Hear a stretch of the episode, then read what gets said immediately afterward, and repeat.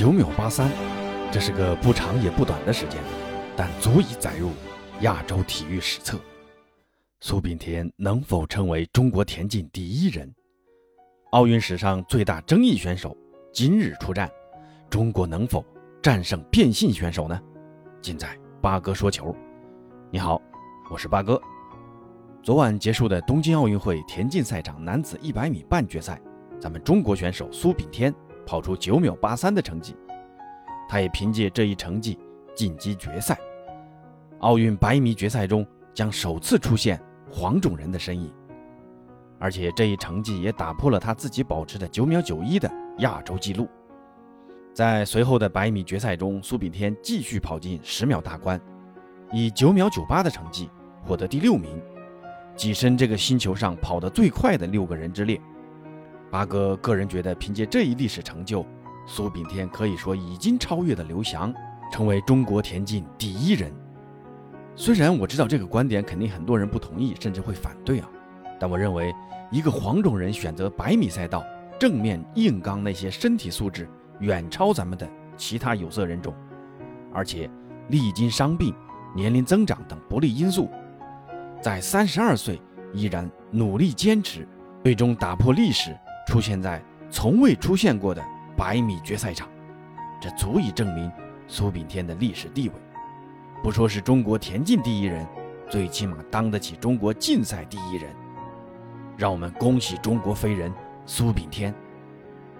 说到百米赛跑，八哥再给大家讲个故事啊，咱们中国参加的第一次奥运会。是一九三二年洛杉矶奥运会，当时张学良指派刘长春和于锡卫参加奥运会，结果于锡卫临出发前不知道什么原因没去，最后只好由刘长春一个人代表中国参加了这届奥运会。刘长春参加的项目是男子一百米和两百米的比赛，他在男子一百米的预赛中跑出十一秒左右啊，排名第五名，没有进入决赛。八十九年过去了。咱们中国健儿苏炳添以九秒八三进入百米决赛，这不足十秒的时间就可以跑完的短短的一百米，咱们中国人用了八十九年的时间跑进去了。这就是咱们中国人不断追求卓越的意志和不断超越自我的品质，以及勇往直前的精神。这就是咱们的中国速度。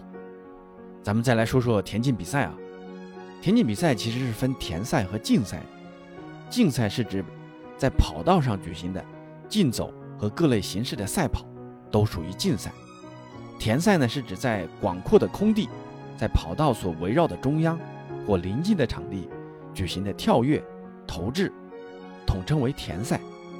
刚刚八哥认为苏炳添是中国竞赛第一人，那今天上午获得女子铅球金牌的巩立姣，则可以称为中国田赛第一人。中国田径队截止目前为止共获得九枚奥运金牌，分别由陈月玲在九二年巴塞罗那奥运会上获得女子十公里竞走金牌，王军霞在九六年亚特兰大奥运会上获得女子五千米长跑的金牌，王丽萍在两千年悉尼奥运会获得女子二十公里竞走的金牌，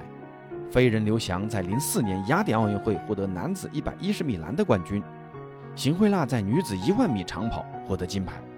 陈定在一二年伦敦奥运会男子二十公里竞走获得金牌，刘虹在一六年里约奥运会女子二十公里竞走获得金牌，王震在男子二十公里竞走获得金牌。以上获得的金牌其实都属于竞赛项目。